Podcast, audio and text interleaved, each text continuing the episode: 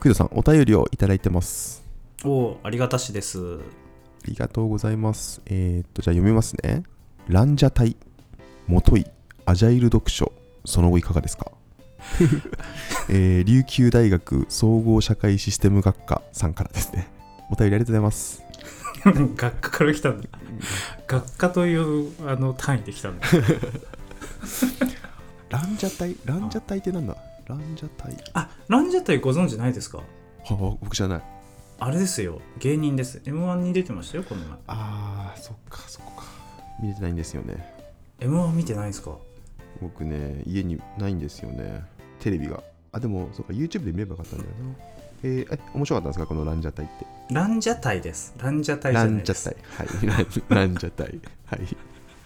ランジャタイはね。あの、うん。もうものすごいむちゃくちゃなネタをするんですよ。もうななんかはあはあはあ。脈脈絡もなんもないすごいクレイジーなネタをする感じなんで、あのまあ面白かったですけどね。あの、うんうんうん。審査員の皆さんが困ってました。ああ、そうなんだ。そっち系ね。でそのランジャタイは言い間違いで、えーアジャイル読書その後いかがですかっていう質問ね、アジャイル読書ですね。栗田さんが提唱した。どうですか？最近はやってますか？そうですね何回目だっけな？アジャイル読書の話をしたのは。16回目か。16回目のポッドキャストで。すごい。もう結構前ですね。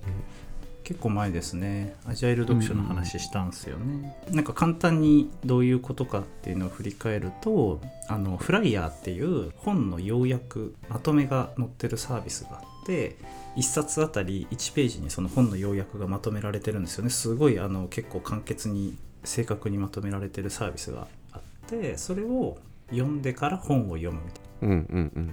本をいきなり読み始めるとなんかすごいこう結末もわからないまま読み始めるからウォーターフォールな感じだけど一回そのまとめを読んでから本読み出すのすごいアジャイルっぽくて読みやすいですよみたいな話をさせてもらったんですよね。うんうん。そうですね。えーっとねその後、まあ、あのちょいちょい読んでますよ、フライヤーはずっと。うんうんうん。あのーなんかねフライヤーを使いながら最近思ったことがあったんですよ。うん。うん。そのフライヤーの要約ってまあ1冊あたり1ページにまとめられててまあ本当に 5, 5分とかうんで読めちゃうんですよね、うん、別に 5, 5分もかかんないぐらいで読めちゃうんですけど、うんそこで得られる知識とかナレッジを実践する気にはならないっていうことに気づいたんですよ すごいなんか本質的な着地に急に。いやこれはなんかでも面白いなと思って、はいはいうん。その本を一冊読んだらうん。そのそこに書かれているナレッジとかをなんかこう習慣化してみようとか実践してみようっていうふうに思えるんだけど、うん。その5分 ,5 分ぐらいのフライヤーの読み込みだけでは実践しようとはとてもとても思えないと、そうなの？僕はそうだったんですよほう、面白い。なんでなんかなって思うとやっぱりうん読書ってその、まあ、ある程度さ、まあ、お金もかけて本を買って、まあ、1時間とかさ2時間とか、まあ、数時間かけて本を読むじゃないですかうんうんうんうん。この自分のそのリソースをかけたというはあ。事実がその実践とか習慣化っていうアクションに追い込むんだと思うんですよはあはあはあはあ。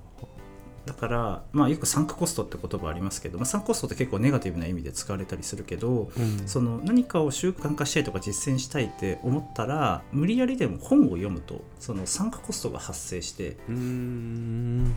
実践に結びつけられるんじゃないかってことは思いましたああ、逆説的にってことですね。そうそうそうそうなるほど。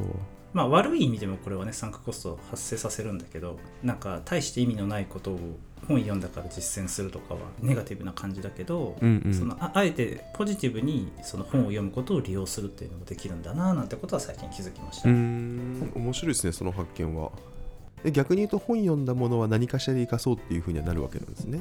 そうそうそう。うん。だから、まあフライヤーでいっぱい要約読んであこれはなんか僕習慣化できそうかもって思ったら本を読んで実践していくっていう流れですかね。うんうんうん。いや面白いな。その視点全然なかったな僕本読む時ってかなり目的思考なんでこれで何かしらを吸収してやろうという気持ちで全部読んだりするからあそうか。フライヤーを読んフライヤーで何かを行動を起こそうってことをやってないから比較が分かんないけどそっか。フライヤーはそれが起きづらいってことか。そうか。そういうことか。いやそうなんですよ。究極の目的思考だったらきあのフライヤーでもそれが起きるんじゃないかなって今ちょっと思っちゃったからちょっとやってみようかああ一回岩ちゃんそれで試してみるといいかもしれない、うんうんうんうん。まあでもなんかほ本当にその習慣化じとかしたいんであれば本を読みたくなってしまう気もするけどね。な確かに、うん。そういうことか。いや面白いですねこれ。エッセンスだけじゃ動かないってことなのかな？サンコストの話なのかなこれってまあなんか本質的にはなんて言うんだろうな、そのなんか表層的な知識だけじゃなくて、なんかよりこうねあの深い知識を身につけることでなんかきちんと実践できるとかきちんと習慣化できるから本を読むべきだっていう話だったりするんだけど、うんうんなんか一旦その本質的な話は置いておいてなんかとりあえずこう自分の体に習慣を染みつけたいというか、うんうんうんもう強制的に染みつけたいみたいな時はフライヤーだけ読んでてもダメだよっていう話がああそうね。あはいはいはいそれはすごい分かりやすいな。なんかフライヤーはそういう使い方を期待値設定しない方がいいよねっていうのは確かにそうっすよね。そうそうそうそういうことそそうういうこと。っすよね。だからそこを入り口にして本を読むとかね、ある程度その領域のことを理解するために情報収集的に何冊かその要約をまとめて読むみたいなそういう使い方が期待値と合うよねって話ってことですねでまあそれなりに時間をかければかけるほど実践をする上でのなんか強制力が勝手に働いてくるからあある意味オートマティックにこう習慣化に結びつけられるんじゃないかっていう感じかな。ああなるほどね。だからあさっき岩ちゃんが言ってくれたようにフライヤーを読む期待値の解像度が上がったって感じですね確かに。それはあるな。最初それで全部が分かってなんか自分のアクションにつながると思っちゃう思っちゃいますもんね。大事なポイントがかまとまってるんだったらって思いますもんね。そうだね。なんか美味しいところだけさらっていけばいいぜ。人生ハッピーだぜとはならんよっていう。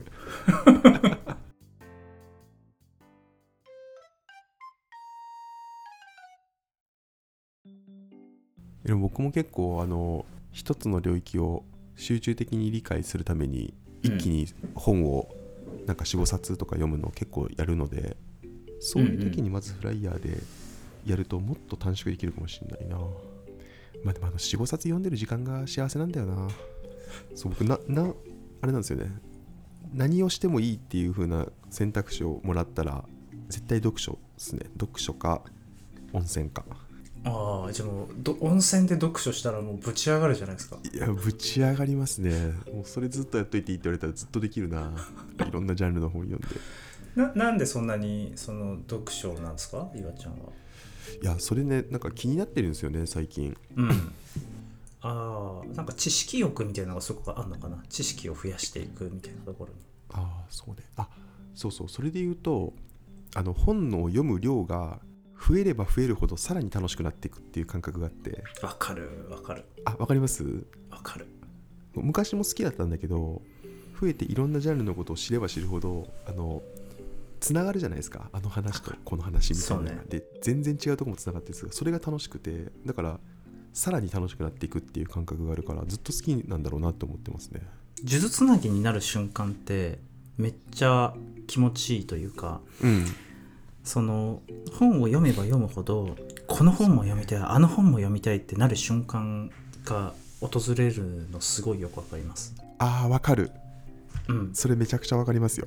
本読んだら止まらなくなるんですよね。次これ読もう次これ読もうって、コネクティングドットじゃないですけどもどんどん点と点がつながってってうん。あれも読みたいこれも読みたいってなる瞬間訪れますよね。その次これ読みたいっていう本が控えてる瞬時がね特に幸せなんですよね。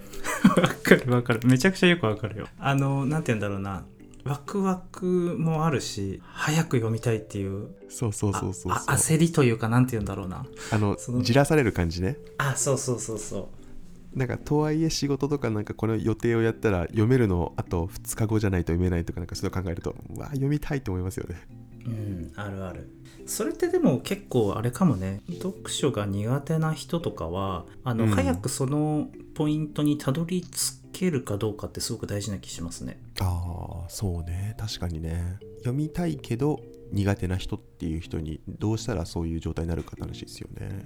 そうそうそう。だからやっぱそれこそフライヤーみたいなその最初の入り口のハードル下げてちょっとそのコネクティングドット体験を、うんうん。あの体験するとかっていうのはありなのかな？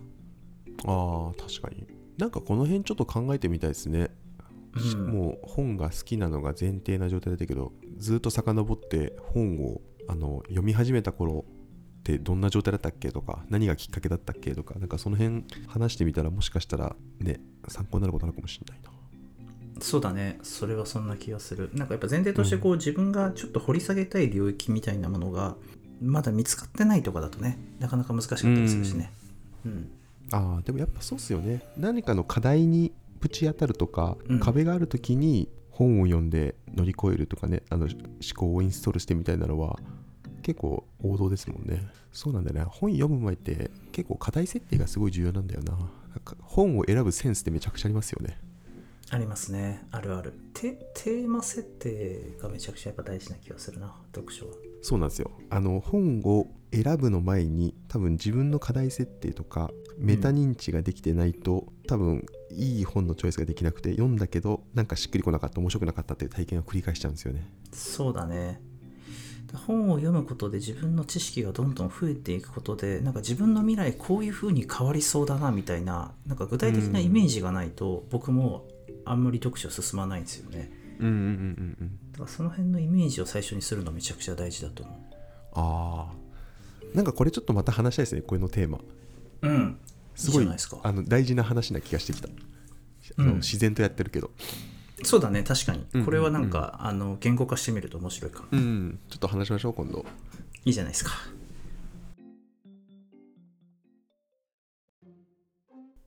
マロン FM では、えー皆様からのお便りをお待ちしております。えーポッドキャストの概要欄や、えー、Twitter などから、えーぜひお待ちしております。